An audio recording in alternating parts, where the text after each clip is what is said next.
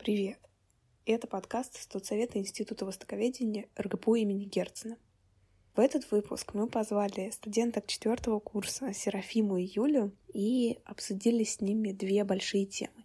Первая — это их участие в Олимпиаде по китайскому языку и конкурсе «Мост китайского языка». А во второй части выпуска они расскажут о своем опыте поездки в Китай, куда им удалось съездить в конце первого курса.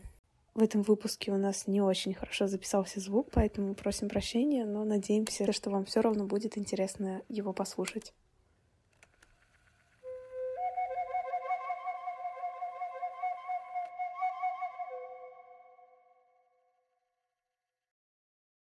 Так что сразу же начнем с вопросов. Классический вопрос, без которого никуда. как вы начали учить язык? Почему вы его выбрали? И сюда же, наверное, будет сразу же вопрос, а, по какому принципу вы Герцена выбрали, почему сюда пошли учиться? Ну, у это был, я бы сказала, случайный выбор. Я просто хотела изучать иностранные языки, а, и кроме английского хотелось изучать что-то еще. Я просто, когда подавала документы, думала, если правильный бюджет буду немецкий брать, а если не брать, то должен не пришлось звать Вот и все. А по поводу Герцена, мне говорили, что здесь хорошо преподают китайский, и у нас даже подруга подавала документы в СПБГУ, и ей сказали, а, что за хорошим китайским надо идти в Герцен. Вот так вот. Э, поэтому подала в Герцен. Добрый день. А, я поступила в Герцена так же, как и Юля в 2018 году. И выбрала ее тоже, скажем так, случайно, потому что выбирала между СПБГУ и вышкой Герцена. Знала, что Герцен — это классическое хорошее педагогическое образование, а тем более у меня тут отучилась и бабушка, и мама моя, э, и у всех были хорошие впечатления об университете. Поэтому я первый университет, в который пошла подавать документы, это был РГПУ имени Герцена. А почему именно китайский? За несколько дней до того, как я пошла подавать документы, моя мама сидела в кафе, и там девочки изучали какой-то язык, сидели, занимались. Насколько мама поняла, это был корейский, мама вообще не понимает э, разницы между японским, корейским, китайским, на слух, по крайней мере. И ей просто стало интересно, что они вообще изучают, потому что она знала, что мне тоже нравятся иностранные языки. Она спросила, что это за язык, где вы учитесь, как вам вообще учеба. И они сказали, что вот они изучают корейский в университете Керцена. И после этого мама пришла домой и сказала, что вот если ты хочешь изучать языки, то я встретила людей, которые занимаются иностранными языками, вот азиатской направленности в Герцена, и они считают, что там очень неплохое образование. Поэтому, наверное, я и пошла сюда, увидела эту кафедру и подумала, да, можно попробовать, почему бы и нет. А потом втянулась и стало очень интересно. Хотя сначала я не планировала именно китайский, именно в Герцена, просто это как-то сложилось само собой. Вот, пожалуй, так. Ну, у вас оправдались ваши ожидания? То, что вот вам все говорили, что здесь э, хороший язык будет, хорошее преподавание, хотя бы на 90%, э, ну ладно, на 70%. Оправдались ожидания? Действительно ли у вас сейчас хороший уровень? Я могу сказать, что ожидания оправдались, а, поскольку, поскольку я общалась э, с ребятами из других университетов, э, ведущих университетов Петербурга, и я поняла, что мой уровень, уровень моей группы и уровень тех ребят, в принципе, не настолько сильно отличается. То есть, если ты хочешь учить язык, неважно на самом деле, какой у тебя универ, там у него выше статус или ниже статус, а, главное твое желание, главное какие педагоги, а, насколько сильно они замотивированы научить тебя, твое собственное какое-то рвение, любовь к Китаю, это тоже очень важно. Поэтому я думаю, что да, мои ожидания оправдались, и я очень рада, что не только в плане педагогики я получила знания, как преподавать язык, но также у нас были самые разнообразные курсы, посвященные и литературе, и истории, и культуре, каким-то традициям, обычаям, и все это, в общем, дало а, хорошее осознание культуры Китая в целом. И когда э, я пытаюсь выстроить коммуникацию с китайцами, диалог идет очень легко, они меня понимают, мне с ними интересно общаться, э, и им со мной тоже, что самое здорово, здоровское, я думаю, в этом, в этом плане, да, Герцена мне, мне очень понравилось здесь учиться, и я получила все, все, что, в принципе, я ожидала. Ну, я бы сказала, да, я согласна с Симой, и мои ожидания по большей части оправдались. И когда мы были на Олимпиаде по деловому китайскому, мы слушали, в принципе, других ребят, я поняла, что да, наш уровень в общем и целом, ну, не хуже. И примерно одинаковый, поэтому да, мне, в принципе, все устраивает. Ну, я, я, на самом деле, хотела быть преподавателем, и поэтому у нас было очень много методики, и нас очень основательно э, готовили в этом направлении. И да, на самом деле меня все устраивает. Это отлично. И ты сказала важную вещь. Это наш следующий вопрос. Олимпиада. Я так понимаю, она первый год проводится, да? Расскажите про то, как вы про нее узнали, как готовились и как она сама проходила. Я, я знаю, что там два этапа было, да? Ну, а, нам, по-моему, беседе об этом написали. Преподаватель посоветовали, да. Сима записалась, я особо не хотела. Сима меня уговаривала очень долго, я очень долго отказывалась. Очень долго отказывалась. Ну, просто потому что меня, в принципе, я не очень, на мой взгляд, не очень разбираюсь в деловом китайском. Меня не так сильно эта тема интересует. А, поэтому я думаю, ну, зачем? Зачем она мне надо? Ну, Сима меня уговорила. Она меня уломала. А, сначала, да, был заочный этап, там, получается, был огромный текст на экономическую такую тему, по нему были вопросы.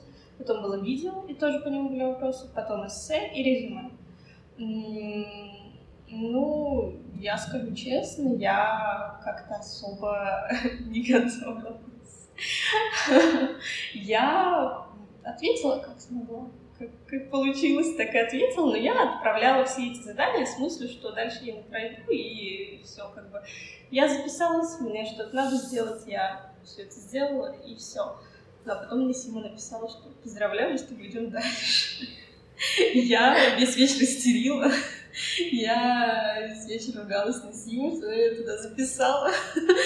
Никуда не хотела. Ну, у нас тут был конец э, семестра, экзамены, а, как бы голова немножко другим забита уделять э, отдельно время подготовке к Олимпиаде, ну, опять же, не хотелось. Но не пойти тоже нельзя в итоге. Поэтому, да, мы пошли, и здесь нам, опять же, крупно повезло. А, на втором этапе, там, получается, два задания. Первое — это имитация переговоров, то есть вас делят по парам. 10 минут на подготовку, и потом, ну, общаетесь на какую-то тему. И второе задание — это а, собеседование Вот. И здесь повезло, что я просто вытянула номер соседней с Симой, и нас поставили в пару. Это, ну, я не знаю как, но это тоже очень помогло, просто потому что ну, мы с Симой знаем друг друга, и нам было легче сработаться именно в первом задании, в в этих переговорах, потому что, ну, 10, как оказалось, 10 минут это безумно мало, это вообще ни о чем. Я просто понимаю, что, ну, лично я не успела бы за это время с кем-то законнектиться настолько. Ну и мы были в самом конце, еще у нас были настолько удачные номера, которые мы вытянули, что еще все э, во втором задании в собеседовании все перед нами уже прошли собеседование, мы всех послушали, мы примерно поняли, какие вопросы будут задаваться, ну и это тоже очень помогло. Поэтому такое удачное стечение обстоятельств, на мой взгляд. А, в общем, в целом, да, нам прислали объявление об этой Олимпиаде в общую беседу в Телеграме. Наши преподаватели, в принципе, нас мотивировали участвовать в различных мероприятиях, конференциях, олимпиадах, и периодически присылали нам подобные какие-то ссылки на участие в олимпиадах. И я решила, что это неплохой опыт, и мне, в принципе, это тоже интересно. Для будущей деятельности тоже. Делаю китайский, это здорово, это хороший уровень. И первый этап, я, я не ожидала, что он будет такой сложный. Я, к сожалению, наверное, не отнеслась к Олимпиаде настолько серьезно изначально, и когда я открыла э, текст, который был приложен к Олимпиаде, честно говоря, испытала небольшой шок, а, потому что я рассчитывала выполнить всю Олимпиаду часа за 2-3, села, соответственно, в 7 вечера. Увидела текст, который просто нескончаемым полотном так внеслился на экономическую тему, который а, в принципе, мы не особо так и готовились в университете, у нас больше какая-то культурная направленность идет. темы, именно связанные с экономикой, политикой, у нас не настолько были хорошо проработаны. Тем не менее, был, была пара, был курс, посвященный китайскому в деловом плане, и знания с этого курса, в принципе, да, они помогли. Поэтому я с текстом, я его переводить пыталась сначала. То есть первые часа три я посвятила переводу текста. Потом поняла, что это безрезультатное занятие, так как там еще добрая половина осталась, и решила делать уже задания как, как могу. Но так как я большую часть перевела, я поняла все, о чем идет речь, и задания, соответственно, сделала достаточно быстро. Хотя они, опять же говорю, были сложнее, чем я могла вообще себе представить. То есть для меня это было, правда, испытание, но очень интересное, потому что э, по ходу того, как я читала вот этот текст, при выполнении первого этапа я создала отдельный папку ВКонтакте частный, и туда все новые слова вот так вот просто переводила, запихивала, с феминин тоже, э, ну, чтобы просто на второй этап можно было легче подготовиться сразу, открыть вот эти вот слова и понять, что мне нужно повторить из того, что я вообще не знаю. Вот, слов получилось безумное количество, очень много, наверное, штук 500, наверное, очень много лексики, очень много. Не то, чтобы мы ее не знали, просто она специфическая, на нее нужно делать определенный упор, ее нужно именно тренировать в речи, смотреть, как она употребляется вообще в каких-то политических высказываниях, деловых каких-то высказываниях. Вот, это было текст, да, дальше было видео, это было а, скрин на аудирование направленное такое задание. Он был полегче, но и а, видео было совсем небольшое, поэтому тут я не буду вообще останавливаться как-то. А, насчет эссе, Темы были даны, в принципе, достаточно такие общие, например, что вы думаете насчет сотрудничества России и Китая в дальнейшем, как вы думаете, в каких областях оно будет развиваться. Соответственно, тут мысль можно было развить как угодно. Эм, писать было тоже очень интересно, мне понравилось. И последнее это было резюме. Честно говоря, подобные вещи мы составляли еще со второго, по-моему, курса. И на самом деле мне пригодился этот файл, я его нашла в Google диске. И просто уже нашла дальше в Baidu эм, примеры каких-то китайских э, резюме и пыталась составить что-то свое на основе того, что я нашла, чтобы это выглядело именно как официальное какое-то резюме. И, соответственно, оно получилось достаточно неплохим, насколько я поняла, оно, в принципе, всем понравилось. Я тоже этого не ожидала, не ожидала, что я приду дальше, так как, когда выполняла задание, мне показалось, что это было очень сложно, но я старалась их выполнить хорошо. То есть у меня не было мысли, что я не хочу, я именно то, что стремилась, не надеялась, но стремилась. Насчет второго этапа, я сразу поняла, что будут сильные ребята, потому что университеты, которые там были перечислены, я этих ребят ну, пыталась найти в интернете какую-то информацию, какие-то уже где-то участвовали, соответственно, я поняла, что уровень у них будет очень хороший, соответственно, нужно готовиться еще сильнее к второму этапу. И все эти слова я пыталась выучить, которые выписывала, и посвятила очень много времени именно озвучиванию лексики, чтобы понимать, что там будет происходить вообще, чтобы переговоры нормально провести, так как формат сам переговоров и собеседования был заранее а, не настолько четко сформулирован, что не знали, как именно это будет происходить, как будут выбираться участники для переговоров, как будут даваться темы. Но в итоге, да, правильно сказала, что мы невероятно удачно вытянули номера соседние, так как мы с Юлей с первого курса работаем вместе, всегда вместе составляем диалоги, работаем в паре, и составить еще один диалог для нас было достаточно ну, не проблематичным каким-то заданием, да, то, что мы делаем, в принципе, всегда. Поэтому, а, кстати, насчет 10 минут хочу сказать, что там было не 10 минут, насколько я поняла, потому что там же участники шли один за другим, и установлено, что да, 10 минут ты готовишься. Но нас вызывали, то есть там а, перед нами, допустим, три участника, три пары, и нас вызывают готовиться. А ответ, он может идти там от минуты до трех где-то. Соответственно, они могут две минуты рассказать. И так каждая пара. Соответственно, мы можем выйти уже через 6 минут, допустим. То есть там не 10 минут, а подготовка укорачивалась в зависимости от того, сколько выступали другие участники. И когда я села и поняла, что времени безумно мало, у меня рука листу просто вот так вот летала. Я еще у Юли чего-то пыталась, Юля там, мне тоже... Это было очень стрессово, на самом деле, напряженно, но это именно хороший опыт. Потому что ты видишь сильных ребят из других университетов и пытаешься, чтобы твой уровень выглядел на их фоне примерно таким же. Это прям очень здорово помогло мне в плане лексики и разговорного китайского. А собеседование мне показалось еще интереснее, потому что можно было выбрать а, не то, что тебе дают, да, какую-то определенную задачу, можно было выбрать из трех а, компаний одну, куда ты хочешь пойти. Как бы на собеседование, а, и там была переводческая какая-то компания, связанная с китайскими новостными какими-то агентствами, да, можно было туда как на должность переводчика устраиваться. Соответственно, ты должен был рассказать, почему ты такой крутой, почему тебя должны туда взять, какие у тебя качества. Вот. И, соответственно, все члены жюри практически задавали тебе какие-то дополнительные вопросы. То есть там проверялось не только умение э, монолог какой-то да, воспроизвести, но еще и диалогическая речь, то есть умение быстро найтись, ответить на какие-то вопросы. Там были каверзные тоже какие-то такие, связанные с этикетом. Да, то есть это был очень интересный опыт. И я очень рада, что после этого мероприятия мы собрались с девочками, которые ну, вообще с участниками, которые там были, эм, обменялись номерами, поговорили о том, где мы учимся, что, как у нас происходит, что, что мы хотим делать дальше. То есть это было еще место встречи китаистов. Эм, мы установили какие-то контакты. Вот э, с некоторыми девочками мы потом собираемся вместе пойти в разговорный клуб. То есть это было очень полезно. Я даже не ожидала, что это будет настолько прям эффективным, по крайней мере, подъемом китайского языка в деловом плане. То есть это было классно. Я очень благодарна, что нас мотивировали сходить на это мероприятие. Ну, вообще, для меня собеседование это был такой очень смешной момент, потому что, как я понимаю, они а, заглядывали еще в резюме, которое мы писали на заочном этапе. А, и да, нам нужно было выбрать одну из трех компаний, и там, получается, был переводчик в этом новостном портале, а, экономист и еще что-то. Аспирант в университете, да. Ну, лично мне было очень смешно, потому что я свое резюме изначально в, на заочном этапе, там, нужно, там было просто задание сформулировано так, что нужно написать резюме. А на какую должность, ну, не было написано. Я просто написала, что я заполняла резюме как учитель. А потом я пришла на очный тур Олимпиады, и мне приходилось объяснять, что да, у меня резюме учителя, но я хочу быть переводчиком. Да-да, поверьте, поверьте мне. Ну, а ты вроде в резюме указывала хотя бы, что ты хочешь поменять специальность, там, и вместо учителя стать переводчиком, а у меня вообще про это не было. У меня было просто резюме, что я учитель.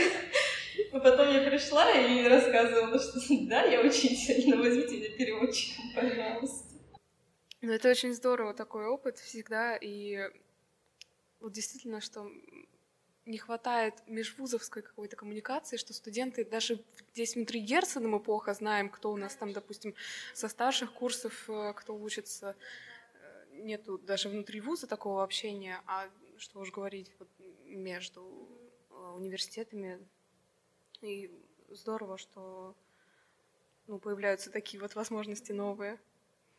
И тем более, что это не просто ну, как бы на знание языка, а что там замешан какой-то деловой аспект. А, давайте тогда про второй конкурс здесь к Симе, наверное, больше, да? Про мост китайского языка. А, у тебя второе место в региональном туре? Рассказывай. А, ну, это тоже интересная история. А, мне предложили поучаствовать в конкурсе. Изначально я не планировала участвовать, так как Юля правильно сказала, сейчас достаточно непростой период, потому что мы пишем диплом, готовимся к государственным экзаменам по методике. Все достаточно сумбурно, а, очень большой объем работы. Плюс я еще параллельно проходила курсы в другом общем месте, в другой специальности. У меня все это очень наложилось не кстати, скажем так. Притом заявку можно было подавать на вот этот конкурс «Мост китайского языка», а, по-моему, до 26 апреля, если не изменяет память. И когда я подавала заявку, а, я ее подавала именно 26 числа. А было, было заявлено, что до 26 апреля. И я не знала, ее вообще примут или не примут. Еще интересный момент был в том, что в тот день была Пасха, и я отмечала с семьей Пасху. Вечером я приехала к семье, мне надо было записать видео. И вот все эти видео, которые я отсылала э, организаторам конкурса, я их записывала в 3 часа ночи после службы пасхальной, до того, как мы сели кушать. То есть я была голодная, я была невероятно уставшая, и я записывала, ну, просто потому что надо записать, скажем так. Я очень старалась, но качество, конечно, могло быть куда и лучше. Поэтому я вообще не была уверена, что у меня и примут эти видео. Но на следующий день мне уже написали, что все нормально, заявка принята, я успокоилась, вроде как все хорошо. Опять же, я не настолько хорошо себе представляла, как будет проходить этот конкурс, как он будет именно в заочном формате проходить в Zoom. Как все это было? Нас просто за день до начала конкурса созвали а, в одну общую конференцию, объяснили правила участия в конкурсе, что нужно там, чтобы было видно большую часть тела, да, чтобы руки было видно, что ничего не держишь, чтобы конкурс был максимально прозрачный и честный. Что каждый участник не читает, а именно воспроизводит монолог по памяти. Первый задание был монолог, нужно было самому его составить заранее, отослать его организаторам конкурса. Видимо, они как-то проверяли, а, чтобы допустить э, тебя к участию. А потом ты его же должен был воспроизвести уже а, онлайн, собственно, на самом конкурсе. Участников всего было 12, и я еще участвовала с девочкой из моего университета, с Дианой Синьковой. Тема монолога была «Одна семья, один дом» по-моему, так она называлась. Меня не спрашивай, я не знаю. Хенсяйдя. По-моему, эта тема проходит как раз нити через все эти вот годы проведения вот этого конкурса. Просто нужно каждый раз придумать что-то новое, насколько я понимаю. Потому что на втором этапе нам уже представили, вот, что нужно будет сделать для него. Там та же самая тема. То есть, по сути, ты должен придумать монологи вот на эту тему. А вторым заданием был творческий номер. Для него я записала песню из э, китайского мультика э, «Большая любви бегония», насколько я помню, он так называется по-русски. Да, китайская анимация. Это песня Джоу Шеня, да? А, вот, она мне очень нравится. С того года, когда вышла, я посмотрела этот мультик, послушала эту песню, и очень сильно ее полюбила, и поэтому у меня не было особо вопроса, что я хочу записать для этого для творческого номера. А, правда, я подразумевала уже заранее, что наверняка у всех будет что-то такое записано, поэтому я не надеялась, что я получу высокие баллы, хотя по-моему, мне поставили достаточно неплохие баллы за этот номер, чему я очень, на самом деле, обрадовалась. Эм, вообще, мне эта система показалась достаточно странной э, в плане того, что после каждого этапа конкурса ты видишь баллы свои и других ребят. Соответственно, ты можешь заранее просчитать, какие у тебя вообще шансы. И это не то чтобы давило, но, по крайней мере, немножко психологически сковывало, потому что ты понимал, что так, тут у тебя не идеально, тут были какие-то, видимо, там, промахи, да. Соответственно, к третьему этапу ты уже понимал, что, ну, шансов маловато. Третий этап был для меня самый сложный, но монолог импровизация, это, в принципе, достаточно сложно, так как тему ты заранее не знаешь, а у тебя на компьютере, на экране компьютера высвечиваются номера, ты выбираешь номер, и тебе задают вопрос. Ну, то есть он на экране, и дальше вот так вот э, стрелочка часов показана минута, должен за минуту подготовить свое выступление. А, причем не просто какое-то там, а именно связанное, чтобы было начало, была основная часть и было завершение, чтобы это был прям монолог. И это было достаточно таким вызовом, можно так сказать.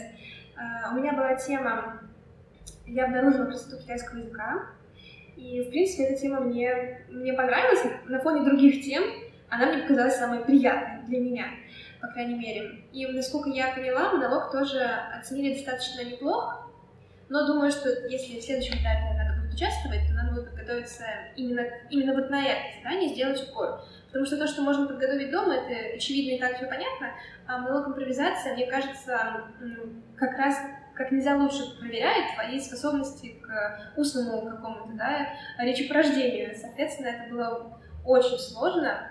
И я тоже видела, что другие девочки, там все были участницы девочки, кроме меня, они все подготовили замечательные абсолютно творческие номера, там кто-то показывал мастерство владения какими-то китайскими боевыми искусствами, кто-то записывал рецепт китайской традиционной еды на видео и озвучивал это все, а кто-то тоже пел, кто-то китайский театр показывал. То есть там были самые разнообразные номера, и даже смотреть э, среди других участников это все было очень интересно. То есть я очень рада, что я увидела, что есть такие замечательные люди вокруг, которые тоже заинтересованы искренне в изучении этого языка, в изучении культуры. Это просто потрясающе. Я очень рада, что Дрожи Дендакович, мой учитель, меня очень сильно уговаривал поучаствовать. Я в итоге согласилась, потому что если бы не он, то я бы так и не решилась попробовать свои силы. Я с э, второго курса, наверное, следила за этим конкурсом, ну, смотрела, по крайней мере, финалы, и интересовалась этим конкурсом, но никогда не думала, что однажды, ну, хотя бы даже в первом этапе поучаствовать. Для меня это было что-то ну, какому-то средне очень грандиозному мероприятию, поэтому я хотела к нему подготовиться э, куда лучше. Сейчас я понимаю, что да, могла и лучше, но у меня, правда, не было времени, если честно. А, тем не менее, я довольна результатом и очень-очень рада, что да, меня получилось поучаствовать к концу четвертого курса. Вот. Спасибо большое, даже Дондакович, вам. Это очень классно. А ты, получается, проходишь на следующий а, там такая система, что а, всего призовых мест 6 из 12. Первое место одно, два вторых, три третьих. Соответственно, я на втором э, и делю его с девочкой э, Эвелиной вроде. И чтобы пройти в следующий этап, нужно подготовиться к следующему этапу, соответственно, и будет, видимо, еще до второго этапа какой-то отбор, уже между вот этими тремя участницами Дашей, Еленой и мной, и уже там определит э, организация, да, какие, кто два человека из трех будет представлять Санкт-Петербург на всероссийском этапе. То есть сейчас нам прислали большое количество, очень большое количество всяких заданий, нужно их посмотреть, все это запомнить, выучить. Эм, там действительно много всего, очень связано с культурой, с наукой, с техникой. Ну, то есть это очень интересно в плане того, что я понимаю, что мне предстоит очень сильно погрузиться в культуру Китая, в современную, в современные какие-то достижения научные. То есть, по крайней мере, кругозор в области Китая, в принципе, это очень сильно расширяет, и я всем очень советую честно поучаствовать, хотя бы потому, что это принесет очень много дополнительных каких-то знаний, которые ты бы просто так в обычной жизни э, ну, навряд ли получил, скажем так, вот. Ну, удачи тебе, успехов. Я очень надеюсь, ты пройдешь дальше. Так, ну что, давайте... А, вы уже мне рассказали, вы после первого курса ездили в Китай на э, языковую такую стажировку летнюю. А, чуть-чуть вот про этот ваш опыт. Как вообще вы решились поехать? Это была, на мой взгляд, больше даже не стажировка, а просто, ну, по формату больше походила на туристическую поездку. Это назывался международный лагерь, насколько я помню. Ну да. Волга-Янцзы. Международный, международный лагерь Волга-Янцзы. Да, но, по-моему, там все было привязано к какому-то конкурсу, да. в котором наш вуз даже не участвовал. Да. Нас присоединили. Ну да, мы изначально должны были я по какой-то другой, да, по какой-то другой программе, но потом нас просто объединили в один большой лагерь. И там, то есть, были ребята, которые участвовали в этом конкурсе, но они были из других вузов, из других городов, вот, а нас ну, просто привязали к этому. И вообще, э, нам просто с утра, потом очень рано утром, в 7 утра, кажется, отправили сообщение на почту, то, что вот есть что-то такое, ну, желающие поехать, записывайтесь. И там было просто по большей части на скорость. Как бы успел ну, написать, записался, поехал. Вот. И а, опять же повезло мне, потому что в тот день у нас были пары днем, соответственно, в 7 утра почему-то встал только я.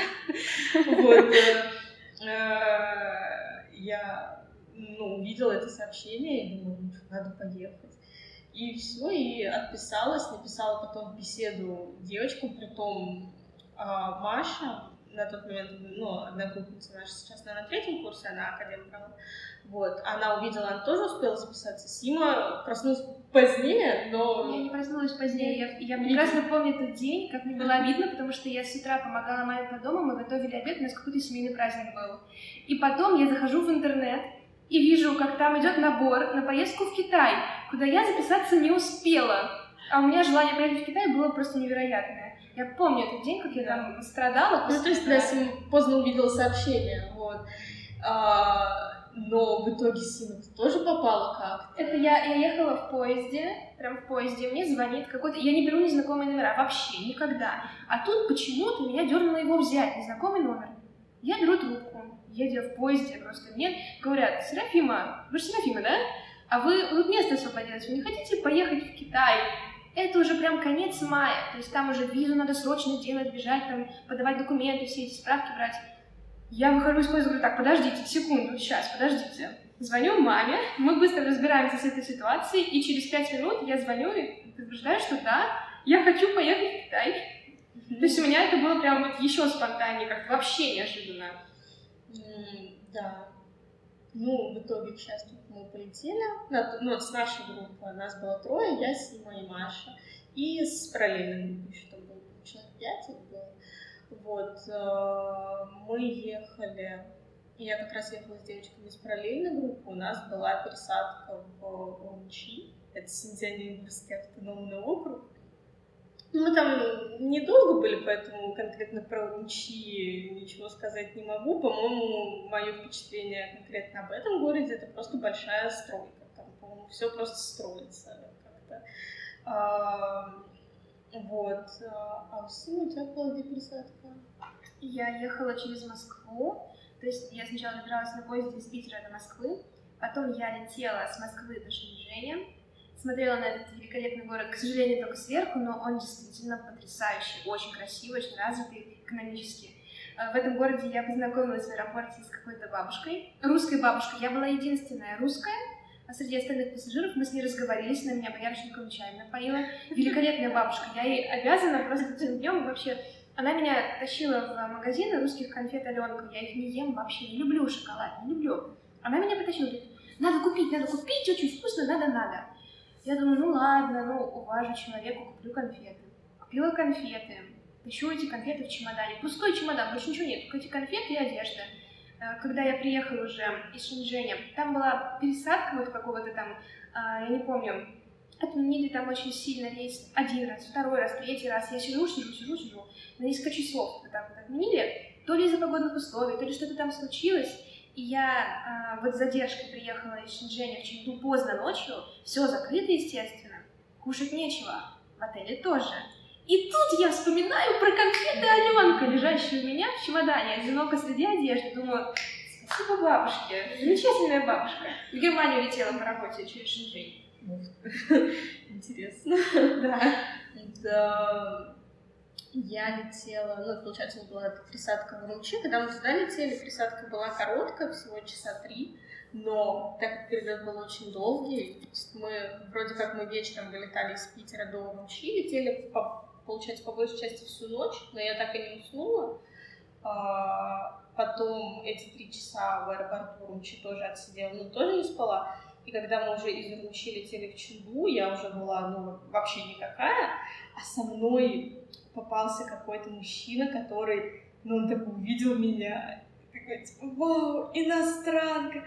Но это вообще после первого курса я ему особо ничего рассказать не могу толкового, потому что уровень языка ну, не позволяет.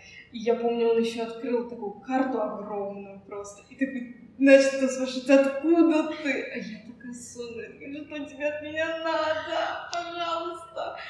А, и ну, я ему показала тогда, говорю, отсюда, Санкт-Петербург.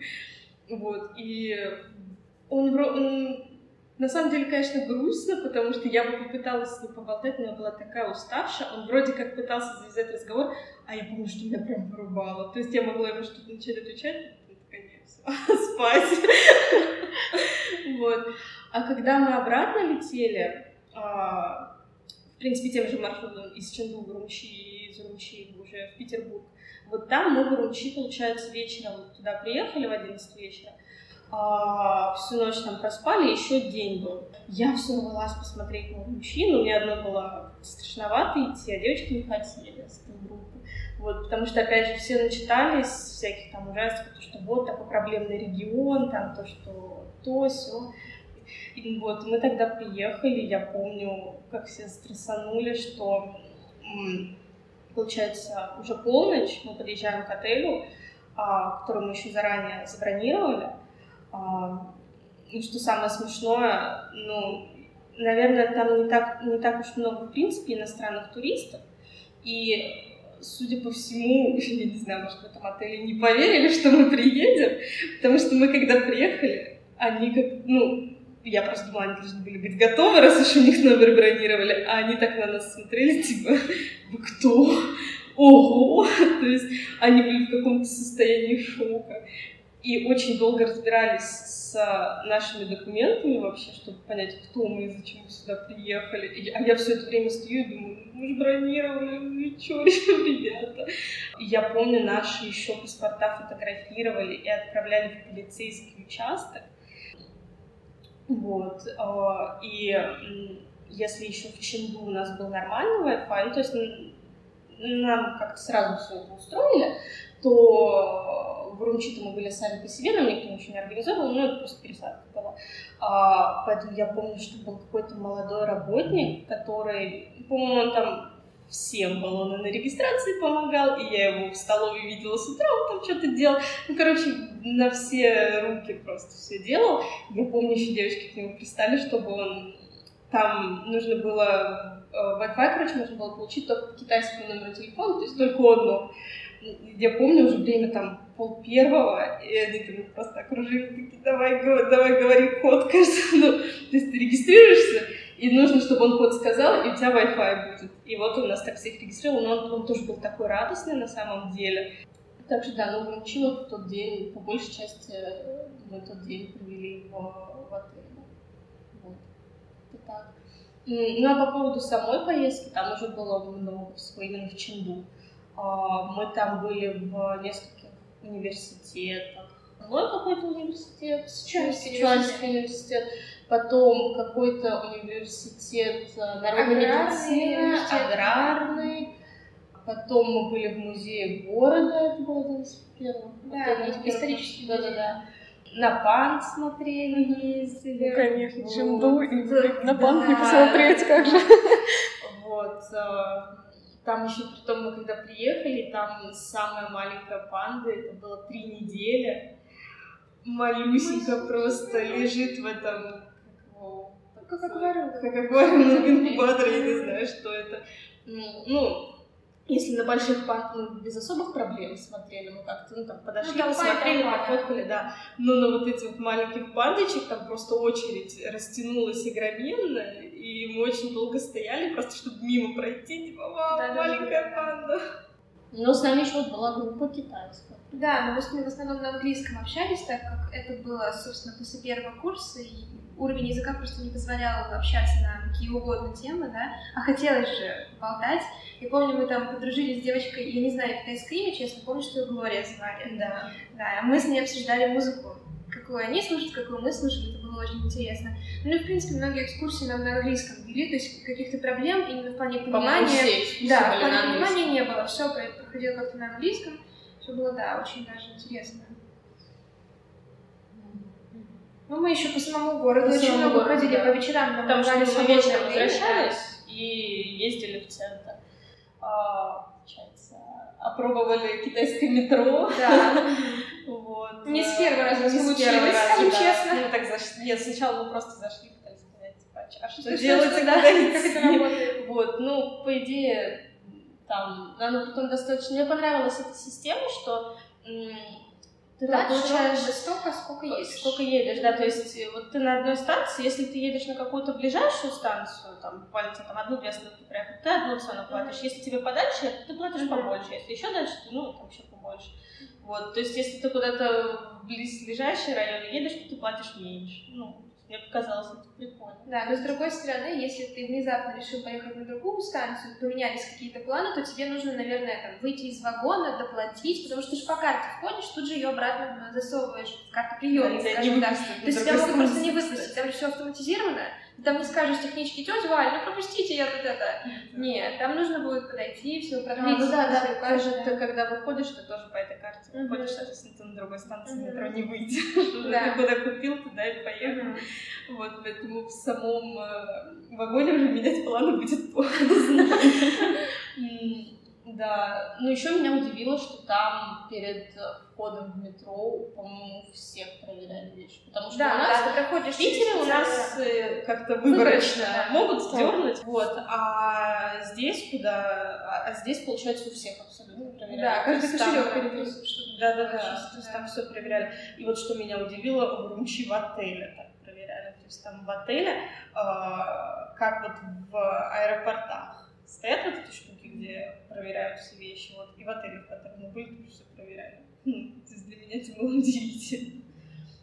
Мне еще библиотеки очень понравились, куда нас возили. Ну, мало того, что они громадные, просто невероятное количество, они очень красивые. Там еще роботы ездят, которые тебе предлагают какие-то напитки. То есть э, это кажется, да, что где-то там есть роботы какие-то, которые что-то делают, а потом тебя привозят конкретно на место. У нас и в отеле тоже робот ходил, что-то болтал, там такой веселый. Я помню, он заезжает. Заезжает в лифт еще. Думаешь, что с ним делать? Надо поздороваться или что? Такой малыш. Потому что он, он, он когда заезжал, он же что-то говорил, но я говорю, нашего китайского не хватало, что поэтому может здоровался, а ты смотришь на эту работу, а что надо? Чего? Тебе куда? Вот. Библиотеки, да, библиотеки были классные, потому что это как раз был конец июня, когда все готовились к Да, да, да. Да, потому что нас-то водили в обычные университеты, и у обычных студентов как раз учебный процесс еще шел, и это как раз был, были экзамены. Поэтому там всегда было... Ну, меня удивило, что всегда было много людей, потому что в нашей библиотеке, мне кажется, Ну, у них же, да, там это популярно, прийти, да, сесть вместе, учиться. Да, и там прям там все в своих так тихо, да, все в своих ноутбуках, с кучей каких-то записей, учебников, прям реально такой учебный, учебный процесс серьезно, да. И там ну, еще, по-моему, нам показывали на потолке, помнишь, какая-то, не звукоизоляция, не знаю, как это назвать, то есть там так подведен звук, что там а, говорите сколько времени, ну, то есть периодически говорите сколько времени, сколько, а. сколько чего там, там реально какие-то были классные технологии. Ну, да. Ну, еще было забавно, опять же, когда мы туда входили, то все на нас вот так да. поворачивались и думали, кто это. А, и касательно вот это вот, ну, нам на первом курсе, естественно, рассказывали, что вот когда ты в Китай приезжаешь, и все на иностранцев смотрят и там фоткать начинают. И вроде ты как бы слышишь это, но ты все равно в это не веришь, потому что думаешь, ну зачем кому-то меня фоткать? Да. Ну кому я там сдалась сто лет? Это правда, не все фотографируют. А, то есть мы когда приезжали на любую экскурсию, там, в любой университет, музей, нас же собирали вместе всех, и нужно было сделать общую фотку. И кроме вот того фотографа, который нас фотографировал, всегда набиралась огромная толпа китайцев, то есть там всегда было 20-30 человек, которые вставали и тоже начинали нас фоткать. Потом, я помню, мы были в супермаркете. В супермаркете, а, да, который находился где-то на цокольном ну, этаже. На цокольном этаже, да-да-да. А, и мы, ну, что-то покупали, стояли в очереди, да, и мы уже стояли в очереди на кассе. Мы о чем-то болтаем, и и в какой-то момент мы понимаем, что какая-то старушка, которая стоит перед нами, эфир да. с нами, показывает. Да, да, да. Но у нас не настолько был плохой китайский, чтобы не разобрать, что она, вот-вот, смотри, иностранцы, вот тут стоят. Но да, вот это мы примерно поняли. Притом она еще, получается, она стояла же перед нами, и она телефон вот так вот головой да. подняла, вот так вот, чтобы нас показать, что мы за ней стоим. И мы как бы смотрим и думаем... И это, и это не один раз было. Мы еще по дороге как-то шли, там у нас такой район был, и вот недалеко пройдешь, и там такой развитый прям район, там mm-hmm. центр города, бизнес вот эти вот огромные центры, здания громадные. А чуть-чуть свернешь за угол, и там уже маленькие такие улочки спокойные, прям совсем узенькие-узенькие. И там, если пройти по этим улочкам, утыкаешь на какой-нибудь университет. Ну, в кампус огромного университета, вот этот двор. Я помню, мы шли тоже мимо этого университета, там два мужчины тоже идут, и рассказывают там какой-то своей жене, видимо, рассказывают, что вот, вот, смотри, за нами иностранцы идут. Да, да, да. Это немножко, конечно, сначала настораживает, потом не особо замечаешь, ну, особенно... сначала неприятно немножко. Да, особенно когда трансляция да, да, да. и я сразу думаю, кому вообще это интересно? Вот, вот, да, да, как, как, Когда еще был момент, когда уже вся эта программа закончилась, Сима уехала пораньше из Китая, и вот Маша тоже потом уехала, и в какой-то момент я осталась одна. Ну, то есть я уже... Э, мы там подольше чем-то остались на пару дней, и э, я уже осталась одна, и я могла просто приехать, у меня какой-то особенной программы не было, я просто приезжала на рандомную станцию метро и просто шла. Типа, у меня так было. И э, я могла идти по какой-то улице, э, ну, обычной, есть там без музея, без чего-то еще, не туристической, вот, и то есть, там обычно магазинчики какие-то, там, забегаловки, еще что-то. И я вот могла идти, идти, идти, а потом я оборачиваюсь и понимаю, что вся улица смотрит мне вслед. Вся улица, и все с телефонами еще, и там фотку. Ну, мне просто очень неловко было на самом деле, я как-то к такому вниманию не привыкла. Mm-hmm.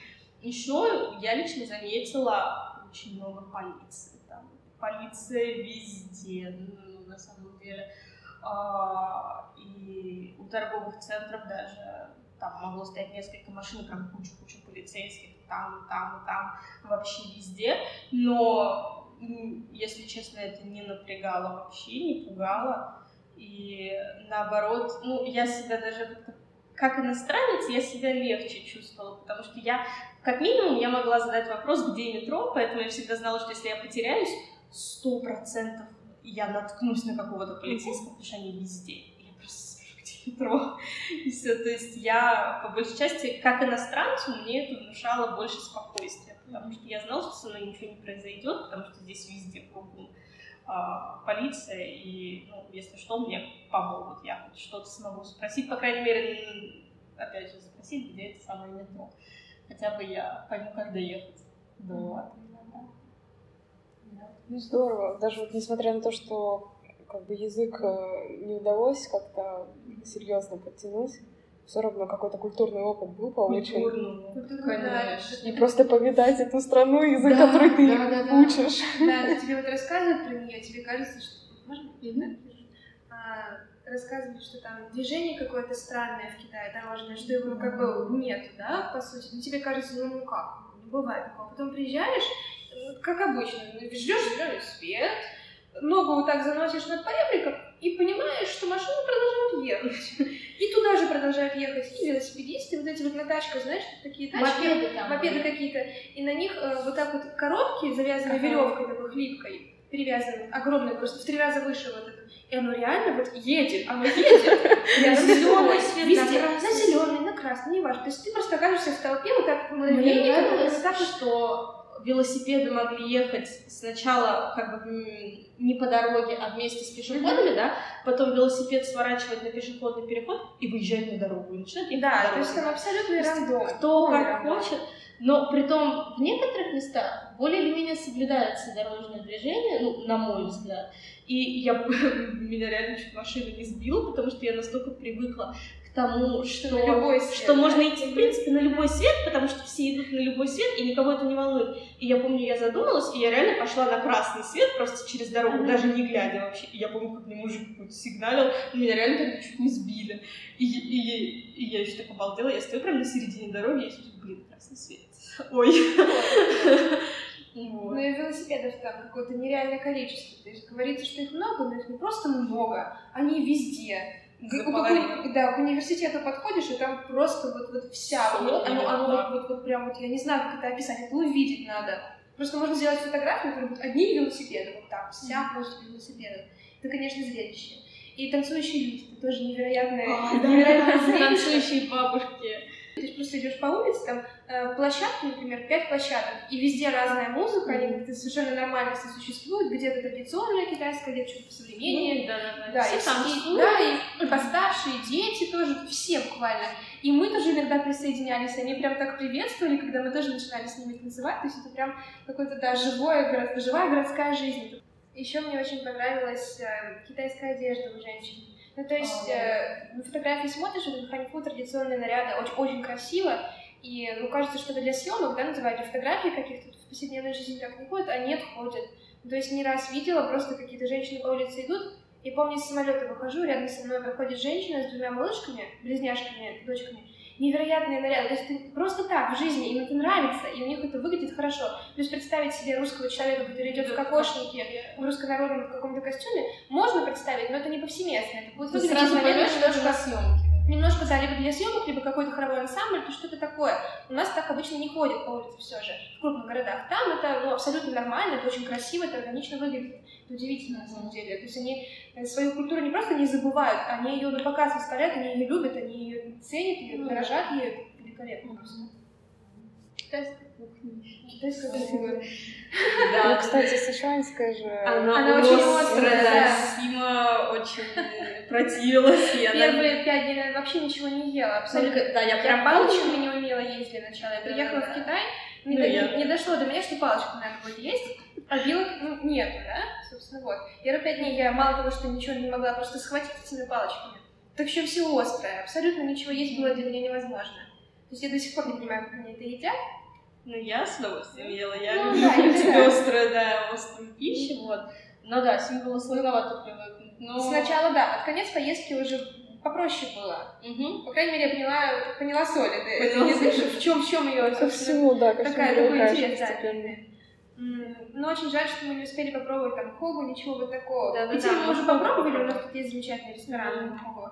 А там, а мы там не успели просто как-то. Ну, мы как-то, слушай, мы на самом деле а, пробовали вот именно китайскую еду только во время экскурсии. А когда мы сами да. по себе ходили гулять вечером, мы все-таки мы тогда заходили в торговый центр и мы ели обычную ну, ну как, больше как, как обычно, ты покупаешь молоко, понимаешь, что это не молоко. А, ну... Либо покупаешь йогурт, а потом а, как бы открываешь йогурт, и там, я не знаю, как это объяснить, но это выглядит как такие прозрачные прозрачные, просто квадратики, кубиками нарезанные что-то, видимо, то ли добавление какого-то вкуса, ароматизатор или просто что, что это, я не знаю.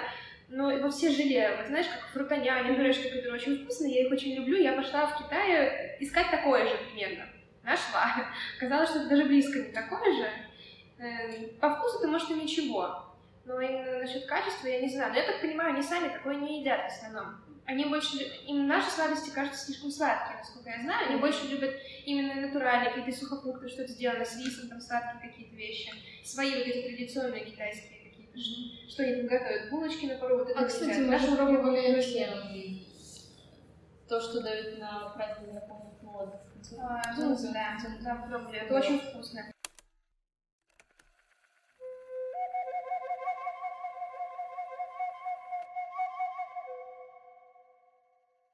На этом все. Огромное спасибо Серафиме и Юле за то, что они согласились, пришли на подкаст и поделились э, своим опытом и интересными историями.